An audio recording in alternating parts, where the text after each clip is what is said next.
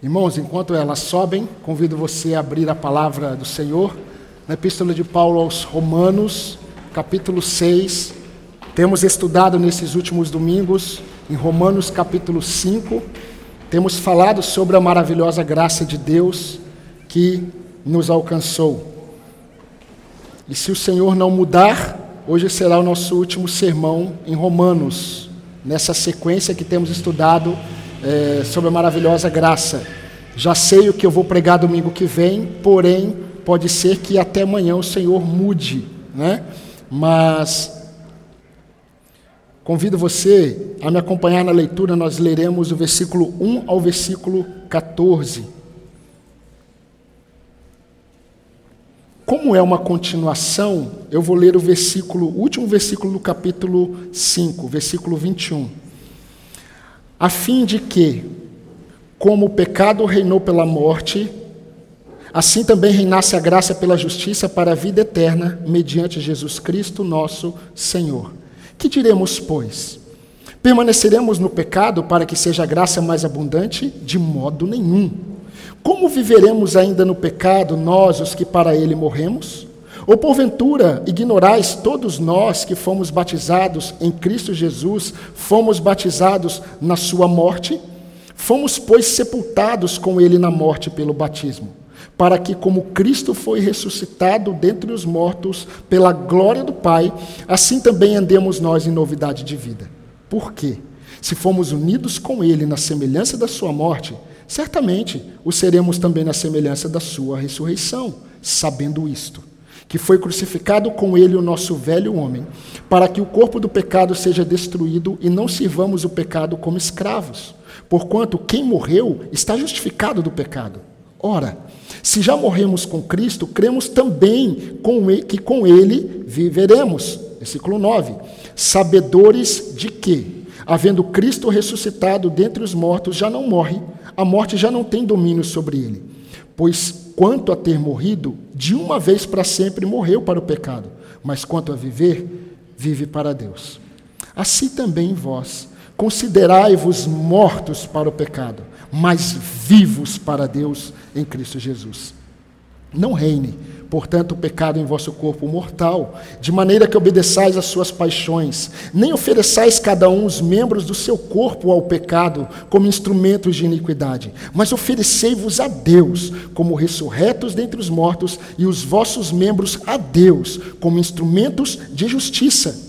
Porque o pecado não terá domínio sobre vós, pois não estáis debaixo da lei, e sim da graça. Amém? Vamos orar mais uma vez? Pai, a tua palavra foi lida. E o que os meus irmãos têm pedido ao Senhor é que a tua palavra seja exposta de forma clara, simples, mas que possa produzir o efeito poderoso que vem do teu Espírito Santo. Eu quero pedir ao Senhor, como Alice acabou de orar, que o Senhor faça em nós aquilo que o Senhor já sabe que nós precisamos. Não o que nós queremos, mas o que nós precisamos na perspectiva do Senhor. Tudo isso para o louvor da tua glória. E oramos no nome de Jesus, o nosso Salvador. Amém. Quando nós vamos para a escola e nós temos contato com algumas aulas, por exemplo, de física, nós aprendemos sobre uma lei chamada lei da gravidade. Essa lei da gravidade nós não conseguimos enxergar, nós não conseguimos palpar, mas nós temos convicção de que ela existe. Todo aquele que está debaixo deste planeta, ele está sendo submetido à lei da gravidade. Nós não temos controle sobre isso. E é interessante porque tudo aquilo que vem com o nome de lei nos subjuga atua sobre nós e nós não temos o que fazer. Se é lei, nós estamos sujeitos a ela.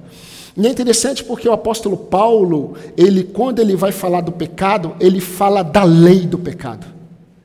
A lei do pecado, ela também, assim como a lei da gravidade, é uma força que nos subjuga e nós não temos para onde fugir. Nós não conseguimos muitas vezes vencê-la. Por isso o apóstolo Paulo, começando em Romanos capítulo 1, ele começa a expor aos crentes de Roma, tanto judeus quanto gentios, que estavam tendo conflitos entre si, como em quase todas as igrejas do Novo Testamento tiveram, quando judeus se convertiam e gentios se convertiam. Gentios eram pessoas que não eram judias.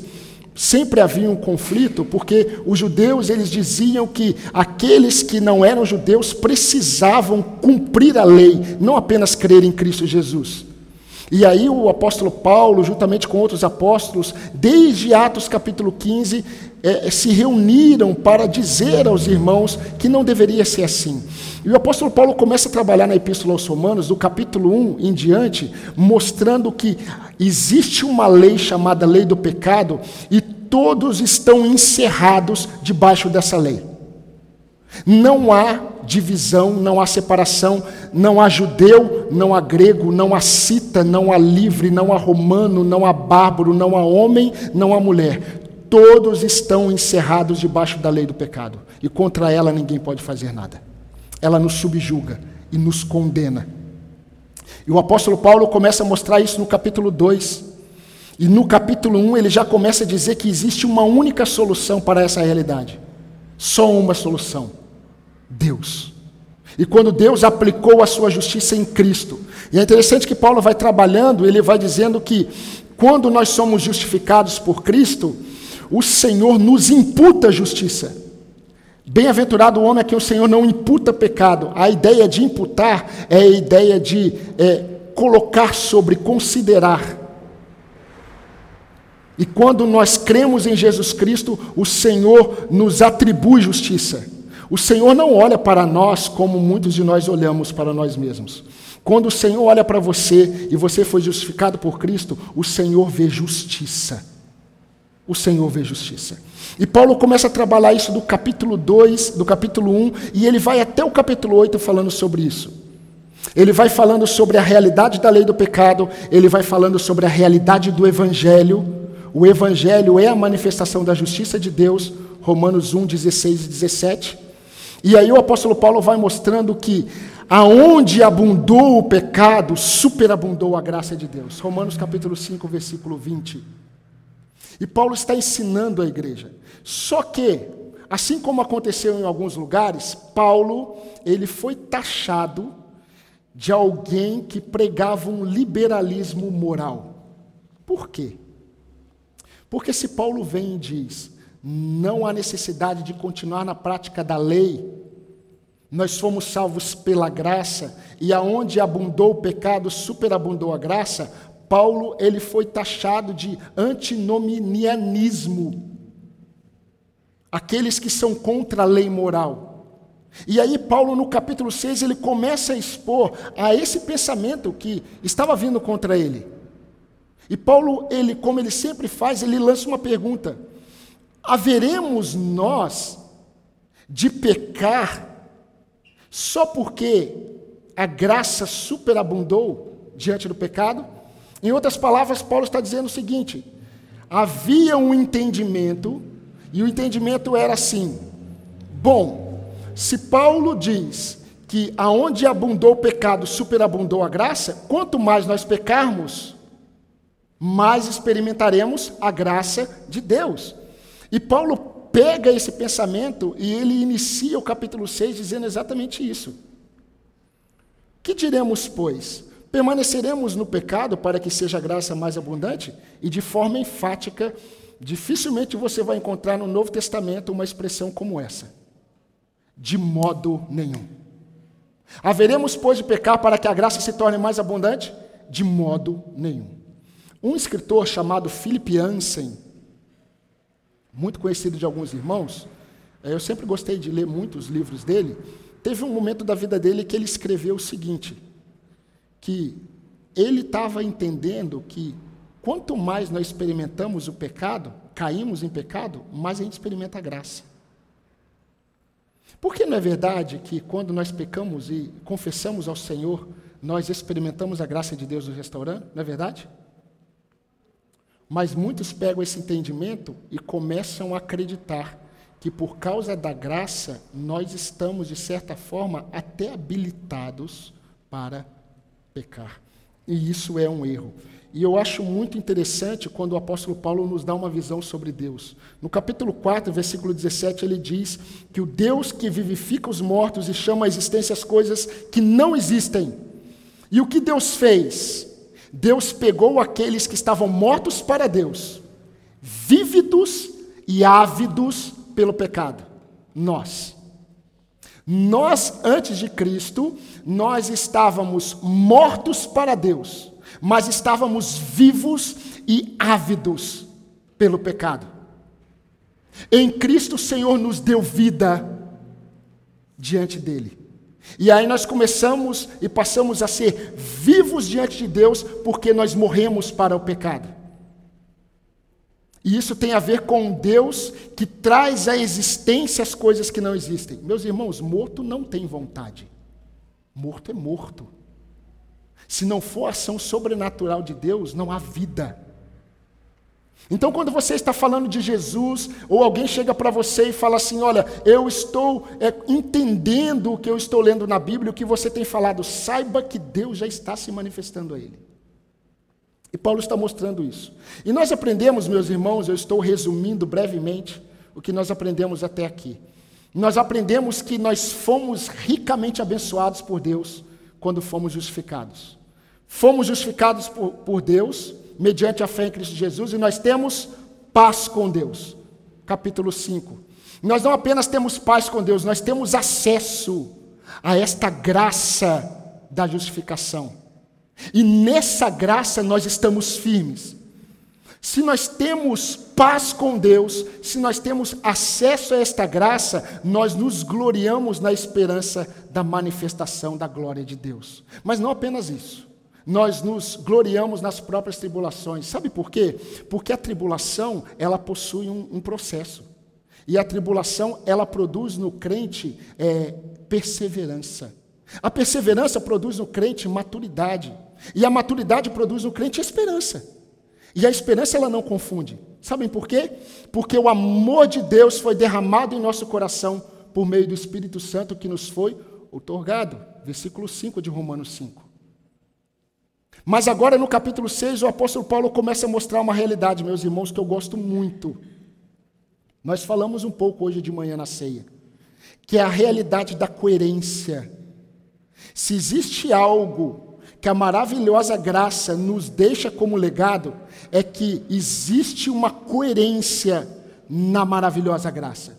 Aqueles que foram justificados por Deus, eles são chamados a terem uma vida coerente com essa obra maravilhosa que Deus fez. E eu quero pensar com os irmãos hoje sobre duas coerências presentes na maravilhosa graça de Deus. E Paulo aqui, ele começa falando de algo que você está muito familiarizado se você é crente, seja de uma outra igreja, seja dessa. Paulo vai mostrar a realidade daqueles que foram justificados por Deus. A justificação foi um ato, mas ela se reflete dia a dia na vida dos crentes através da santificação. Da santificação. E o apóstolo Paulo ele começa a mostrar essa coerência a coerência presente na maravilhosa graça tem a ver com a santificação. E a primeira coerência que o apóstolo Paulo expõe aqui, ele expõe duas principais. A primeira coerência é a coerência na identificação com Cristo. Na identificação com Cristo no batismo. Quantos aqui passaram por sala de batismo antes de se batizarem? Levanta a mão.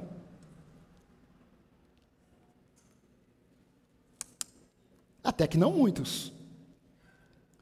Mas nós vamos entender aqui o que o apóstolo Paulo mostra sobre essa realidade e como isso é sério para a nossa é, conduta. Aqueles que justifica, foram justificados por Deus, eles precisam entender que foram chamados para viver uma vida coerente com o seu batismo.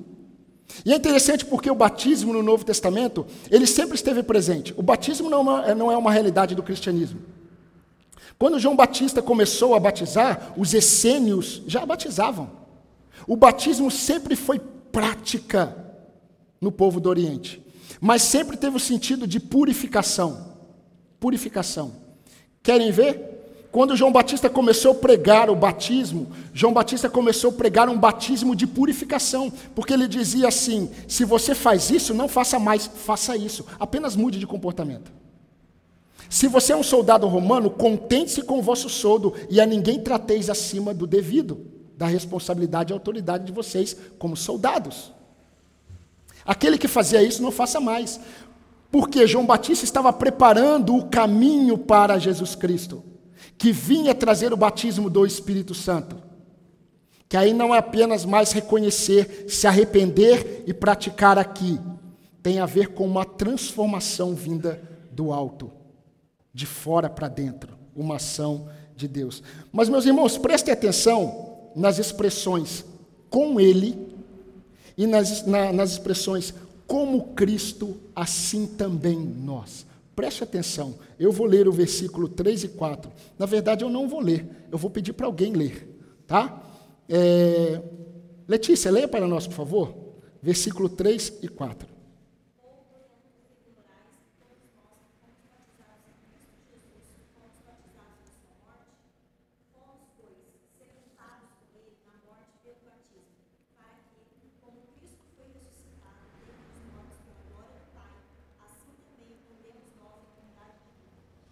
Obrigado.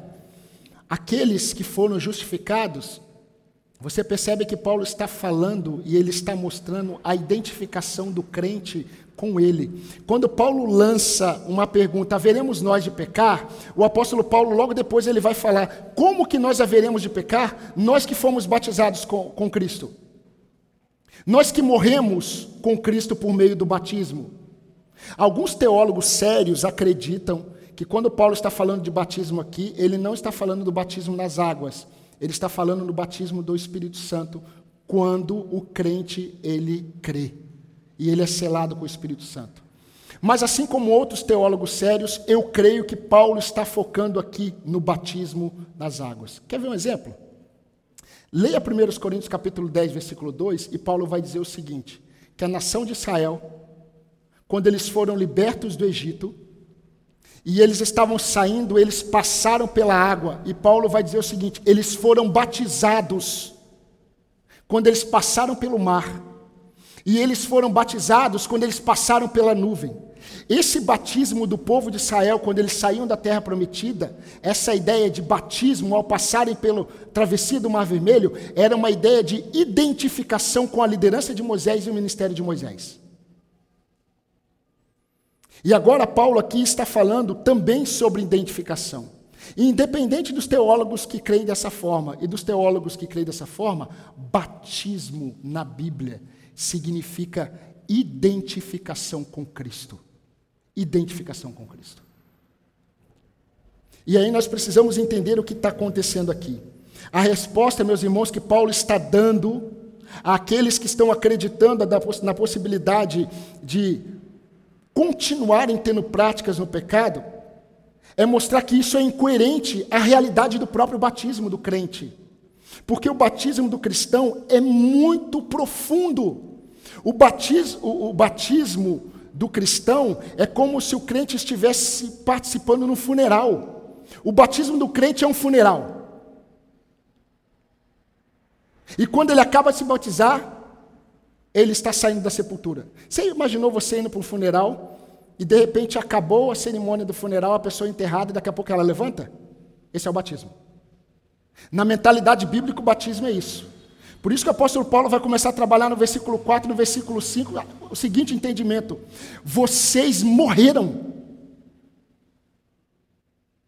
Quando Cristo morreu naquela cruz, no batismo, vocês morreram com Ele.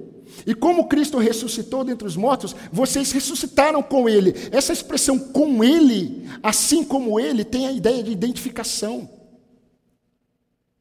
Aqueles que foram justificados, eles se batizam, porque quando eles se batizam, eles declaram o que eles creem. Por isso, se você prestar atenção, meus irmãos, o privilégio que nós temos.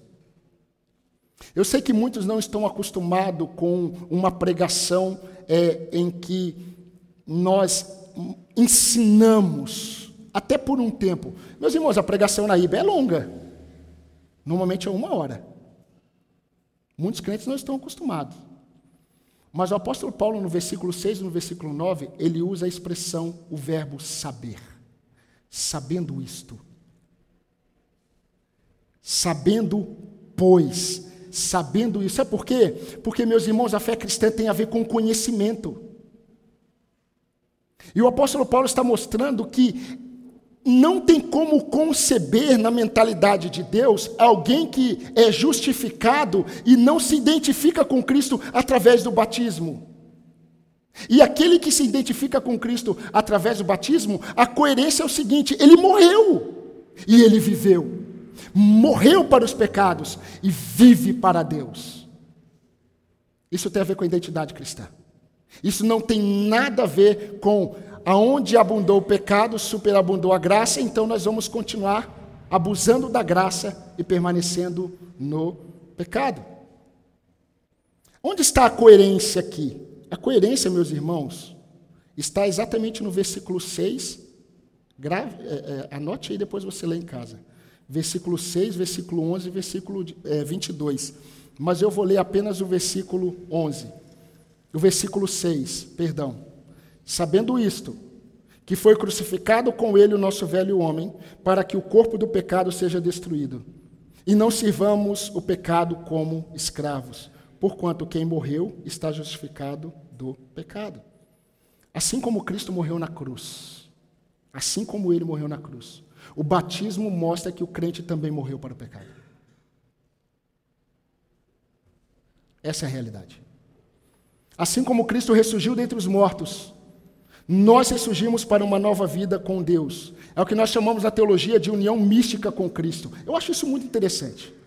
Paulo ele diz em Efésios 1:3 o seguinte: que o Senhor nos abençoou com toda sorte de bênção celestial, de bênção espiritual nas regiões celestiais em Cristo.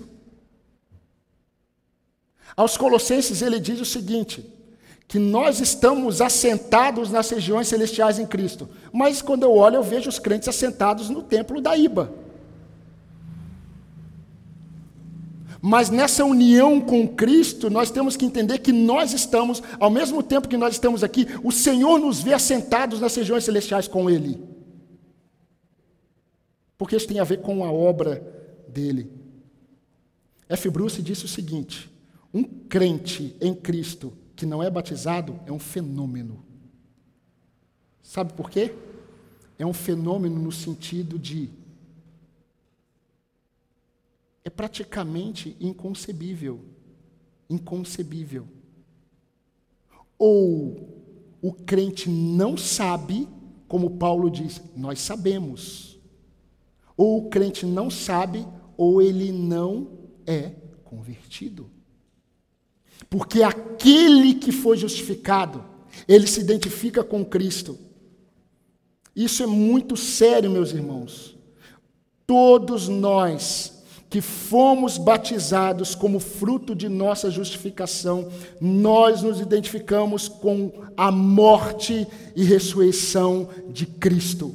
Isso está no versículo 3 e no versículo 4. Você precisa saber como Paulo diz no versículo 6, no início, você precisa saber que o seu velho homem foi crucificado com Jesus, ele está morto. Ele está morto. Vocês se lembram, os da minha época vão se lembrar, quando passava um caminhão tocando uma musiquinha, trocando, é, eu acho que era garrafa por pintinhos. Pintinhos. Você se lembra? Não. Lembra, irmão? Só, só quem tem mais de 40 se lembra. Aí se lembra. Se lembra, Dona Luzia? Vocês estão vendo quem está se lembrando? Eu me lembro, eu me lembro e eu troquei, meus irmãos, e eu peguei um pintinho lindo. Só que a minha mãe e o meu pai não queriam, porque no quintal não dava. Eu já tinha tentado duas vezes e o gato comeu. E aí eu levei para o Rio de Janeiro, para a casa da minha avó, que tinha um quintal grande cheio de galinha. E aí o pintinho estava lá. Todas as férias eu ia, eu desejava mais o pintinho do que minha avó.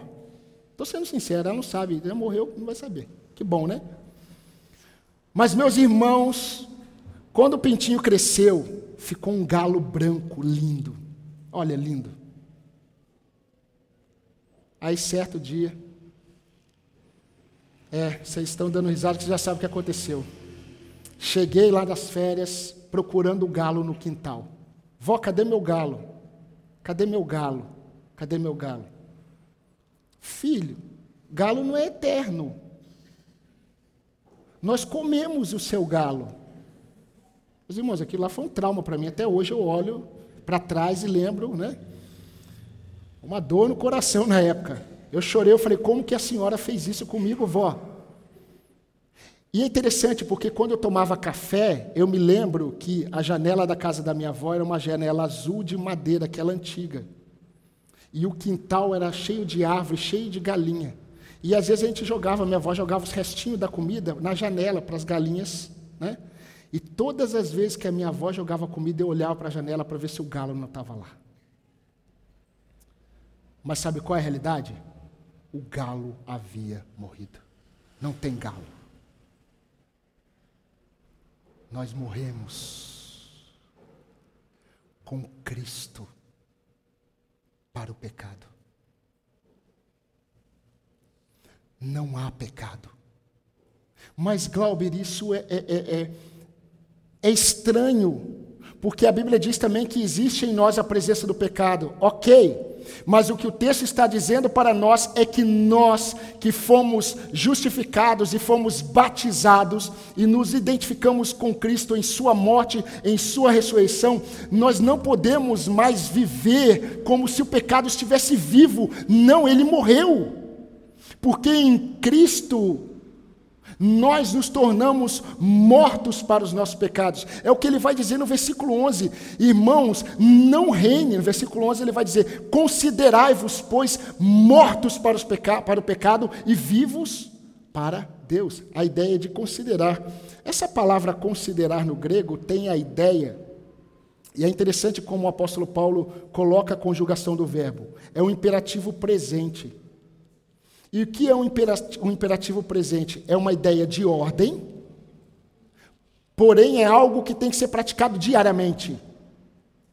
Então, quando ele diz no versículo 11: Assim também vós considerai-vos mortos para o pecado, é uma ordem.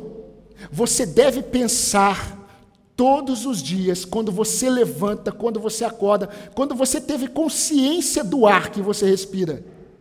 Você deve dizer para você mesmo: eu estou morto para o pecado e eu vivo para Deus.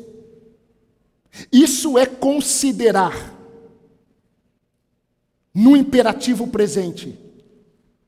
Acordou? Diga se você foi salvo, se você se identificou com Cristo no batismo, você tem que dizer para você mesmo: isso não tem nada a ver com positivismo, isso tem a ver com convicção de fé. Você precisa dizer para você: eu morri para o pecado e eu vivo para Deus. Senhor, me ajuda neste dia a morrer para tudo aquilo que é contra o Senhor. Tudo aquilo que é contra o Senhor. Meus irmãos, não podemos mais viver como se o pecado estivesse vívido em nós. Não podemos. Nós não podemos mais viver enxergando o pecado como um ser vivo. O incrédulo, quando ele peca, ele peca porque isso tem a ver com a natureza dele, com a identidade dele. O salvo, quando peca, quando peca, ele está indo contra a identidade dele. Sabe por quê? Porque ele está morto para o pecado. Se ele se batizou, ele se identificou com Cristo. E ele disse quando ele foi batizado: Eu morri com Cristo. E quando ele levantou das águas, ele diz para todo mundo, mas principalmente para ele mesmo: Eu estou vivo com Cristo. Por isso que o versículo 11 diz: Considerai-vos mortos para o pecado, mas vivos para Deus. Isso tem a ver com o batismo. Isso tem a ver com a identificação. Então, meus irmãos, assim como Paulo diz em Gálatas 3, 27, porque todos quantos fostes batizados em Cristo, de Cristo vos revestistes. É um paralelo com Colossenses 2,12. A mesma coisa Paulo está dizendo aos Colossenses. Apesar da presença real do pecado agindo em nós, meus irmãos, o pecado não é mais como uma força gravitacional que nós não conseguimos resistir. Isso era antes. Em Cristo não. Por isso que certa vez eu já contei para alguns irmãos e sempre conto, eu acho que eu vou contar até eu morrer. Que quando eu estava no seminário, alguns seminaristas, eles falavam assim para mim: "Você crê que você perde a salvação?" Eu falava assim: "Não, eu não creio. Isso é anular o poder da morte e de Cristo da minha salvação. Ah, então vai para o mundão e peca.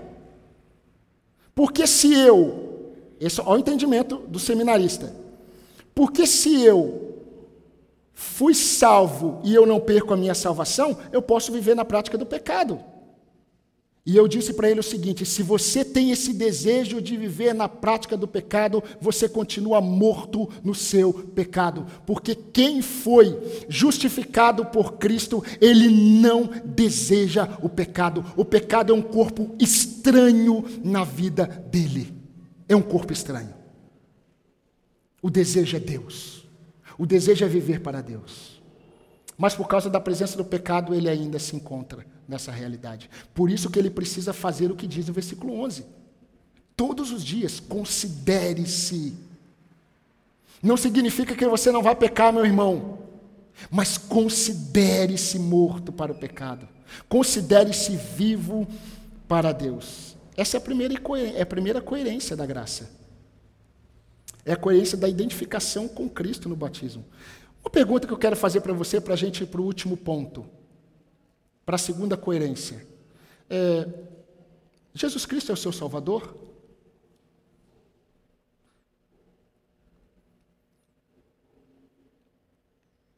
Se Ele é, e você não foi batizado, você precisa se identificar com Ele no batismo, porque você até agora não entendeu. Mas hoje você entendeu. Quem foi justificado carece da obediência a Deus, em se identificar com Ele na sua morte e na sua ressurreição por meio do batismo. Mas se você já é batizado, quantos aqui são batizados? Pode levantar a mão. Que benção. Se você é batizado, meu irmão, considere-se morto para o pecado. E se você é batizado, considere-se não apenas morto para o pecado, considere-se vivo para Deus. Eu vivo para Deus. E olha só para nós terminarmos esse ponto. Assim como a nação de Israel saiu da escravidão do Egito e foi batizada, foi batizado com Moisés ao passar pela água, e foram batizados na nuvem e com isso eles disseram que eles estavam livres da escravidão, assim todo crente, quando ele se batiza, ele sela a morte para a escravidão do Egito e a nova vida de adoração no Sinai. Essa é a realidade da vida cristã. Essa é a realidade. Mas existe uma segunda coerência. A primeira coerência da graça, a primeira coerência daqueles que foram justificados é você se identificar com Cristo no batismo e viver como morto para o pecado e vivo para com Deus. Mas a segunda coerência que o apóstolo Paulo coloca aqui é a coerência na submissão a Cristo. Primeiro, identificação com Cristo. Segundo, submissão a Cristo. Mas é interessante, meus irmãos, o que nós vamos ver a partir de agora. É diferente do que o apóstolo Paulo faz quando ele escreve no capítulo 12 de Romanos. Mas eu gostaria que alguém lesse, por favor, o versículo 12 a 14.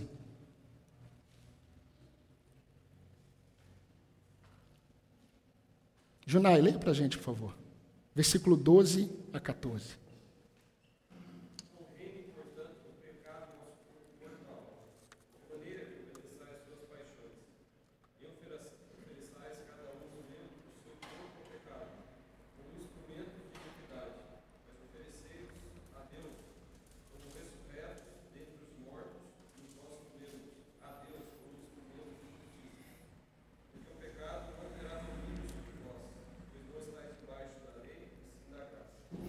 Então precisamos entender aquilo que nós já sabemos, o que Paulo está dizendo aqui.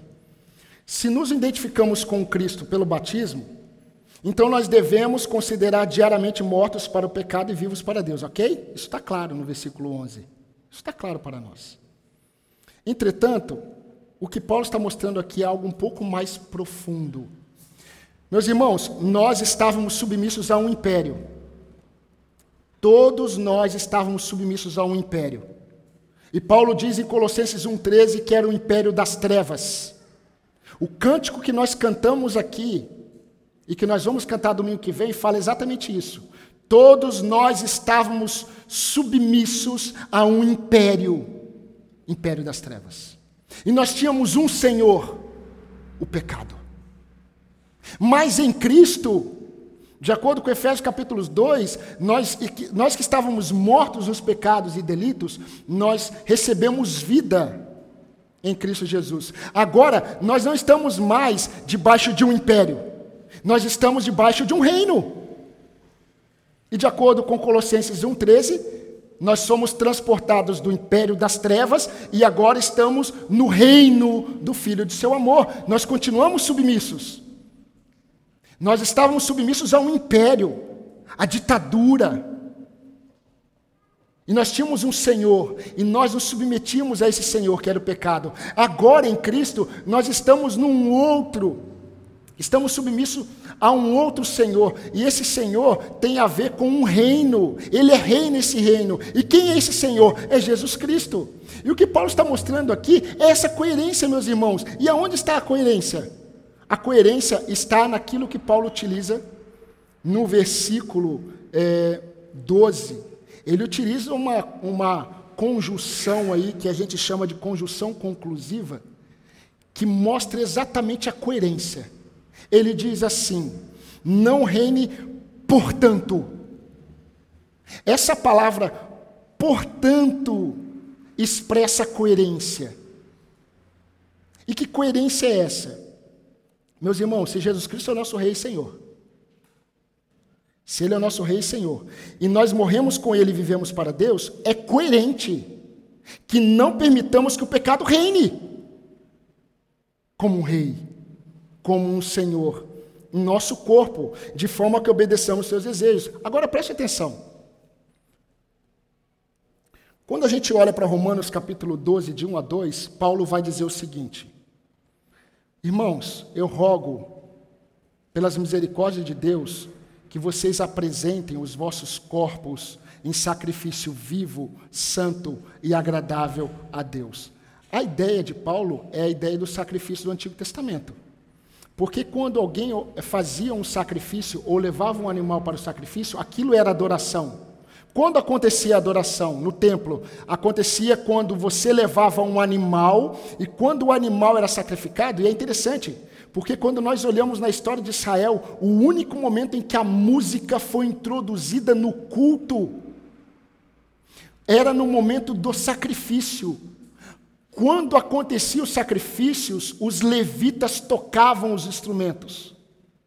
Porque o que mostrava o sacrifício? O sacrifício, o sacrifício ele representava adoração. Então, quando Paulo diz, ofereça o corpo de vocês como sacrifício, a ideia é de morte. Só que a ideia, meus irmãos, é de totalidade, é de ser. Entreguem todo o ser de vocês como sacrifício vivo, santo e agradável a Deus, que é o vosso culto racional. Aqui não. No capítulo 6, Paulo não está pensando apenas nessa totalidade, todo o ser. Paulo está sendo muito objetivo. Porque Paulo não vai falar, entregue todo o seu corpo, todo o seu ser. Paulo vai falar, entregue os membros do corpo. Porque todo o corpo é formado por membros. O nosso corpo tem muitos membros. E é interessante porque ele diz isso no versículo 13, no versículo 16 e no versículo 19, a mesma coisa. O texto diz: Não ofereçam cada um de vós os membros do corpo ao pecado. Ofereçam os membros do corpo a Deus. Em toda a província romana, E quando eu falo em toda a província romana, eu estou pensando desde a Europa até região é, é, da, do Oriente Médio. Em toda a província romana havia adoração a um deus chamado Deus Asclépio ou Esculápio, conhecido como Deus da cura. E esse Deus da cura, esse Deus grego, tanto amado e venerado pelos romanos, ele tinha um símbolo, o símbolo de uma haste e uma serpente em volta. Esse era o símbolo que representava o deus Asclépio, que a medicina utiliza até hoje como símbolo da medicina. Mas é interessante porque quando as pessoas iam cultuar o deus Asclépio, elas, elas iam porque elas tinham uma doença. Elas iam adorar o deus Asclépio porque elas queriam ser curadas. E sabe quem estava? Quem estavam? Quem estava no templo lá? Os sacerdotes do deus Asclépio. Sabe o que é interessante? As pessoas eram curadas. Porque o diabo faz isso. O diabo cura pessoas também para que as pessoas permaneçam na incredulidade delas. Mas sabe qual era a prática? Se uma sal estava com um problema no braço e ele tinha que amputar o braço, ele ia ao templo do deus Asclépio e ele, ele ofertava, ele dava um sacrifício para que ele fosse curado. Se ele fosse curado, ele ia num ourives, alguém que faz estátua, e ele fazia uma estátua do braço dele e levava e ficava lá no templo. Quando você entrava no templo de Asclépio, tinha membros em formato de estátua espalhados. Tinha cabeça, tinha pé, tinha mão, tinha uma estátua de braço, tinha uma estátua, muitos não conheciam, né? Tinha uma estátua de um rim. Porque qual era a ideia? A ideia é de oferecer o membro que foi restaurado ao Deus. Paulo, provavelmente conhecedor desse cenário em Roma, ele escreve aos Romanos e diz o seguinte: Meus irmãos, ofereça cada um dos seus membros como instrumentos de justiça. E se você não prestou atenção, grife depois da sua Bíblia. Ele vai falar de dois tipos de instrumentos: instrumentos de iniquidade, ou instrumentos de injustiça, e instrumentos de justiça. Ele vai dizer o seguinte: não ofereça o membro, os membros de vocês como instrumentos de iniquidade, Ofereça os membros de vocês como instrumentos de justiça, porque, meus irmãos, se o nosso corpo é formado de membros, quando nós pecamos, dois membros pelo menos nós utilizamos, sempre. O primeiro é a mente, o cérebro. O cérebro se torna um instrumento de iniquidade, e aí um outro membro do seu corpo vai se tornar um instrumento de iniquidade, quando não todos os seus membros se tornam instrumentos de iniquidade. E o apóstolo Paulo nos orienta que nós devemos oferecer a Deus diariamente os membros como instrumentos de justiça, instrumentos daqueles que foram justificados por Deus. Na história, teve um rei, que eu não lembro o nome, e eu não lembro a nacionalidade dele, se ele era francês ou inglês. Quase que certeza que ele era francês. A mulher dele havia se convertido ao cristianismo. E normalmente quando a mulher se converte ao cristianismo e o marido não, o marido normalmente ele é conduzido, né? E ele começou a dizer que ele era convertido e ele queria se batizar. Mas quando ele estava indo, lá não tinha salinha de batismo. Mas quando ele estava no processo do batismo, ele falou assim: Olha, eu quero me batizar, mas não batize as minhas mãos. Então vamos fazer o seguinte: quando vocês me deitarem nas, nas águas, segure o meu corpo, que eu vou ficar com a mão para fora. Por quê? Porque eu tenho muita guerra ainda para fazer. Eu tenho muita gente para matar. Então batiza o corpo, a mão não. Porque o resto do corpo eu me identifico com a morte de Cristo e vida com Cristo. Agora a mão não. A mão não.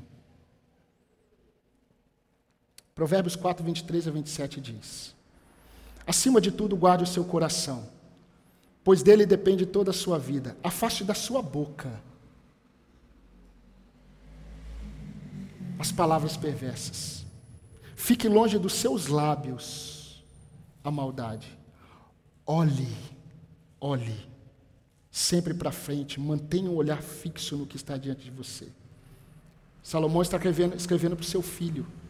Veja onde anda os seus passos. Ele está falando dos pés. Veja se eles são seguros. Não se desvie nem para a direita nem para a esquerda. Afaste os seus pés da iniquidade. O texto está falando de membros do corpo. Membros do corpo que são ou oferecidos como instrumentos de injustiça e iniquidade, ou são oferecidos a Deus como instrumentos de justiça. John Stott, ele disse algo que eu completei depois, tá? Como ele não é inspirado, eu posso completar. Se fosse um texto inspirado, eu não iria me atrever a completar. Mas não é, e eu completei. Ele disse assim: muito interessante, o pecado transforma a sonolência em preguiça, a fome em glutonaria, o desejo sexual em lascívia. E aí eu continuei. Poderia mandar para ele, mas ele morreu, felizmente. O pecado transforma o comentário em difamação, o bem dizer em mal dizer, as mãos santas em mãos sujas pela pornografia a vestimenta honrosa em sensualidade, as boas intenções em egoísmo, a introversão em isolamento, a gratidão em murmuração. O pecado tem um ministério da deturpação. E nós precisamos entender que nós devemos, nós devemos perguntar diariamente: aquilo que eu me perguntei essa semana, quando eu li esse texto.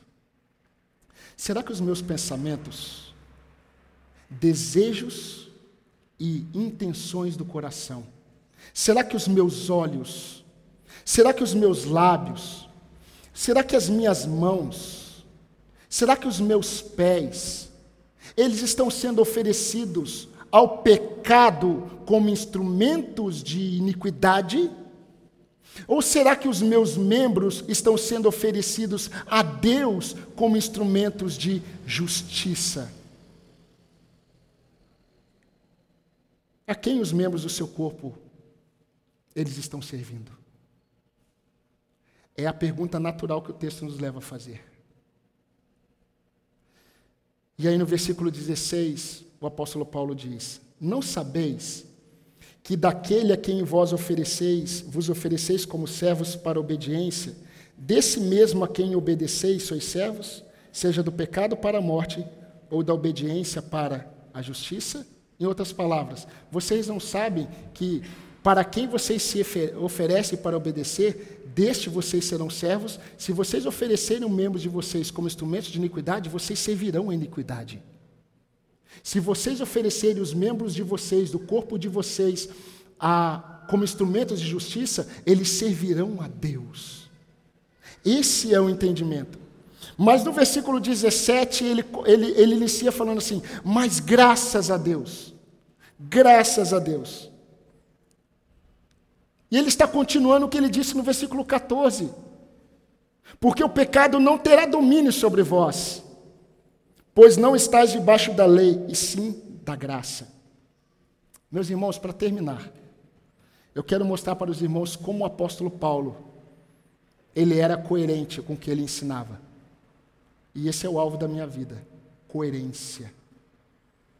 Quando o apóstolo Paulo escreveu aos Gálatas, ele disse assim, Gálatas 2:20: Eu fui crucificado com Cristo. Assim já não sou eu quem vive, mas Cristo vive em mim. A vida que agora vivo no corpo,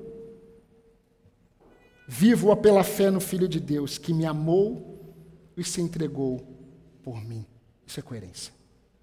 Coerência. Coerência na identificação com Cristo no batismo e coerência na submissão a Cristo nos membros do próprio corpo. Meus irmãos, essas são as duas maravilhosas coerências da maravilhosa graça. Facilmente a gente consegue gravar. IS. IS. Identificação com Cristo no batismo. O S, submissão a Cristo no corpo. Fácil memorizar. Mas tem que ser o alvo diário da nossa vida. Diário da nossa vida. Sabe por quê, meus irmãos? Porque se estamos em Cristo Jesus e nós estamos, nós morremos. Morremos para o pecado e vivemos para Deus. Amém? Eu gostaria que você abaixasse sua cabeça. Eu quero orar com você, meu amado irmão, que é chamado por Deus a lutar essa mesma batalha. A batalha de vivermos mortos para os pecados. A batalha de vivermos diariamente vivos para Deus. A batalha de sermos submissos e submetermos os nossos membros como instrumentos de justiça e de não mais oferecer os nossos membros como instrumentos de iniquidade. Porque nós temos um rei, é Jesus Cristo. Nós temos um Senhor, é Jesus Cristo. Não é mais o pecado.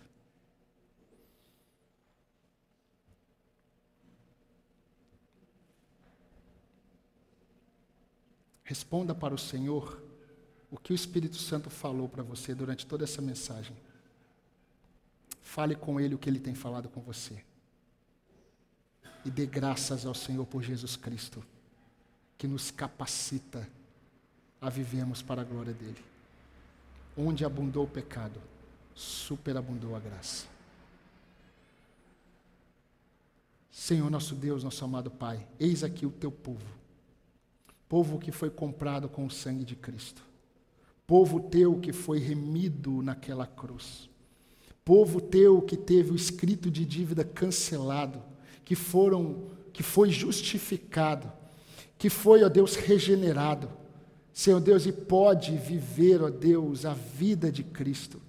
Nós estávamos mortos nos nossos delitos e pecados, mas o Senhor nos deu vida juntamente com Cristo e pela graça nós fomos salvos. Isso não veio de nós, veio pela fé, veio porque é dom do Senhor, nunca pelas obras dos homens. Mas, ó Deus, eu quero pedir ao Senhor por mim e pelos meus irmãos, nos ajude, ó Pai, a todos os dias considerarmos mortos para o pecado. Porque nós já fomos identificados com Cristo no batismo, identificados na Sua morte e na Sua ressurreição. E nos ajude a oferecermos os nossos membros como instrumentos de justiça e não mais oferecemos os nossos membros como instrumentos de iniquidade. Porque, ó Deus, a graça do Senhor nos habilita a vivermos dessa forma. Porque o pecado não tem domínio mais sobre nós. Porque nós não vivemos mais debaixo da lei, e sim da graça. E glorificamos o Teu nome por tão grande salvação. E nos dê, ó Deus, nessa semana, vitórias diante das tentações. Para que o Teu nome seja mais engrandecido na nossa vida. E sejamos mais santificados pelo Senhor e mais parecidos com Cristo, Cristo Jesus. Tome as nossas línguas, tome os nossos lábios, tome os nossos dedos, as nossas mãos, tome a nossa mente, tome os nossos pés, tome todo o nosso ser como sacrifício vivo para o teu louvor. São bênçãos que nós te pedimos no nome do teu Filho, nosso remidor, o nosso resgatador, o nosso Salvador. Amém.